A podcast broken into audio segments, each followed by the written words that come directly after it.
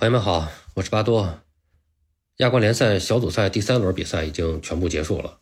呃，本轮出战的三支中超球队呢，全部获胜，哎，这真是给我们带来了一个非常大的惊喜啊！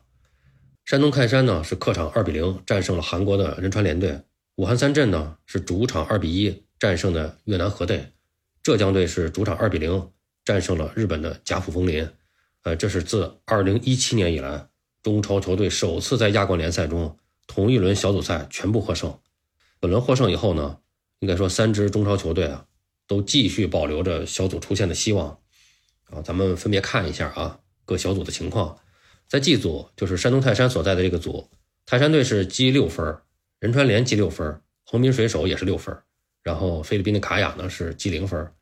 本赛季出战亚冠联赛的三支中超球队，山东泰山呢，应该说是。最被球迷们看好的啊，呃，不仅是因为山东队目前这个整体实力比较强，呃，也是因为在亚冠联赛这个赛场上，他们是参赛经验比较丰富的，呃，相对于这个浙江啊，还有武汉三镇啊，他们的积累的经验是比较多的。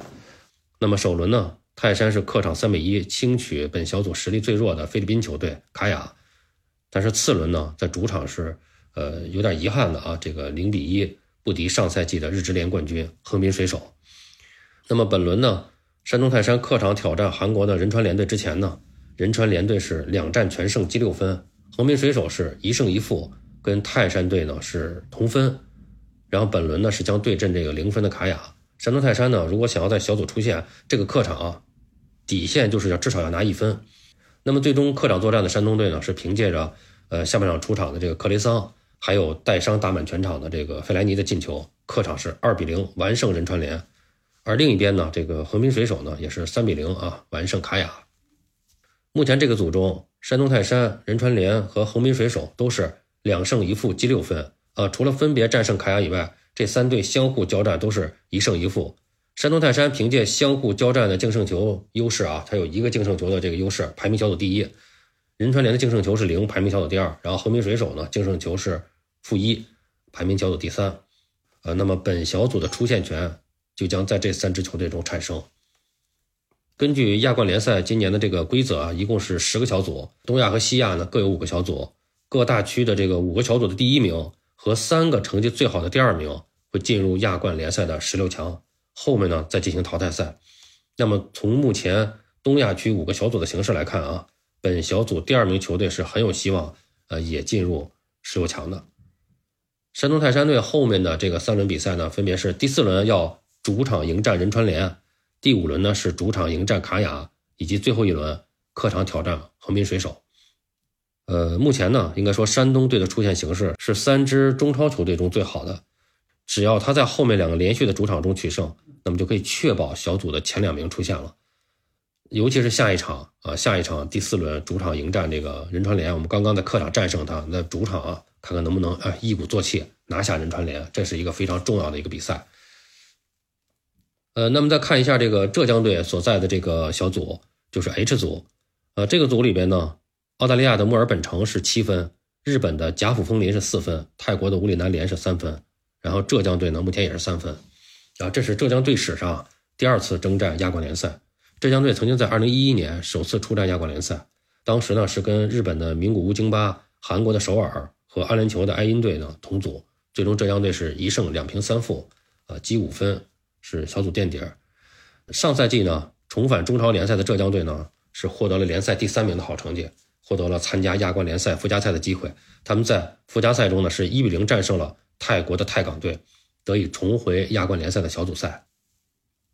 首轮亚冠联赛小组赛，浙江队客场一比四惨败给了泰国的武里南联队。啊，这个武里南联是泰国的一个老牌的劲旅啊，而且是经常参加这个亚冠联赛，曾经历史上还获得过，呃，这个改制前的这个亚洲冠军杯的冠军啊。呃，所以说这个队实际上也是一个传统强队吧，在亚洲。那么次战呢是主场一比二，非常遗憾的负于了澳大利亚的这个墨尔本城。呃，那么两轮呢，呃，积零分，小组垫底。本轮主场迎战这个日职联的这个呃甲府枫林，啊，如果再输球的话，就将基本确定提前淘汰的这个命运了。但是这场比赛应该说是个机会，因为这个甲府枫林它毕竟它是日本的这个呃日乙联赛的这个球队，第二级别联赛球队，就是我们俗称的 J 二。那么最终呢，浙江队还是顶住了压力啊，凭借这个卢卡斯和穆谢奎在上下半时的进球是二比零战胜了加富枫林，呃，取得了重回亚冠联赛的第一场胜利，这也是浙江队第二次在亚冠联赛小组赛赢球，赢而且而且这个赢的都是日本球队，啊，那么同一组的另一场比赛里面呢，武里南联是主场零比二不敌墨尔本城。那么墨尔本城呢，现在就是两胜一平积七分排小组第一，加普枫林是一胜一平一负积四分排小组第二，武里南联一胜两负排名小组第三，然后这个浙江队呢是一胜两负啊，因为这个净胜球的原因呢，目前是排在小组垫底儿。呃，下一轮呢，墨尔本城队呢将在主场迎战武力南联，浙江队将前往客场挑战加福枫林。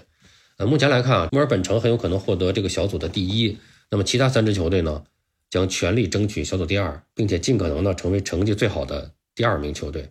呃，下一轮呢，浙江队是客场挑战甲府枫林，呃如果能够获胜呢，那么还有希望啊，继续争夺小组第二。啊，但是如果客场输给对手，那就很有可能被提前淘汰出局了。所以客观的来说啊，浙江队在前两轮都输球的情况下，小组出线的希望应该说不太大啊。当然，我们也希望能够出现奇迹，也希望能够。坚持到最后一轮，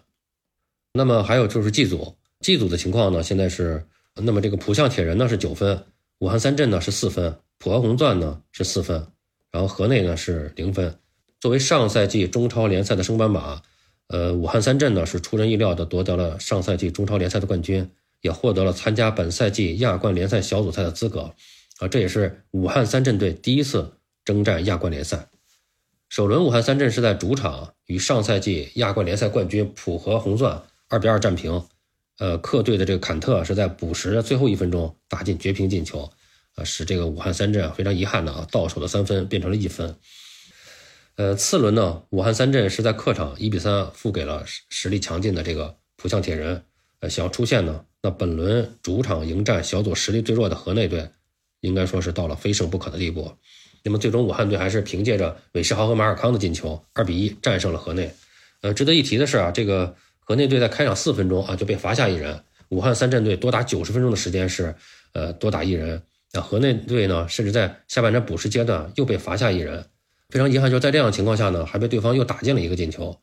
啊，应该说，呃，在这场比赛中呢，武汉三镇队呢虽然赢了，但是呢，表现出来的状态呢，呃，不是特别的理想。啊，我感觉呢，总体上来说呢，武汉三镇还是更需要这个打亚冠联赛的这种经验积累啊，还是希望他们能有更好的状态在后面的比赛中发挥。呃，目前呢，这个浦项制铁是三战全胜积九分，那就是大概率他们是获得小组第一出线了。武汉三镇剩下的三场比赛啊，分别是第四轮客场挑战河内啊，这场我觉得把状态调整好，肯定必须要拿下的啊。那么第五轮客场挑战浦和红钻，第六轮主场迎战浦项制铁。啊，这个比赛都很难打啊！目前来看，第五轮客场挑战浦和红钻的比赛呢，将是武汉三镇能否从小组出线的一个关键之战。那三镇要想出线，呃，至少是不能输给浦和红钻，然后争取在浦项制铁身上再拿到分。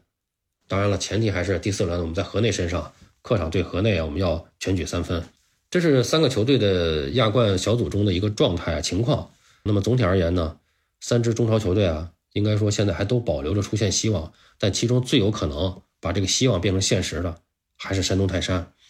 啊，其次呢是武汉三镇。呃，浙江队呢虽然有机会从小组出线，但是这个难度确实有点大了啊。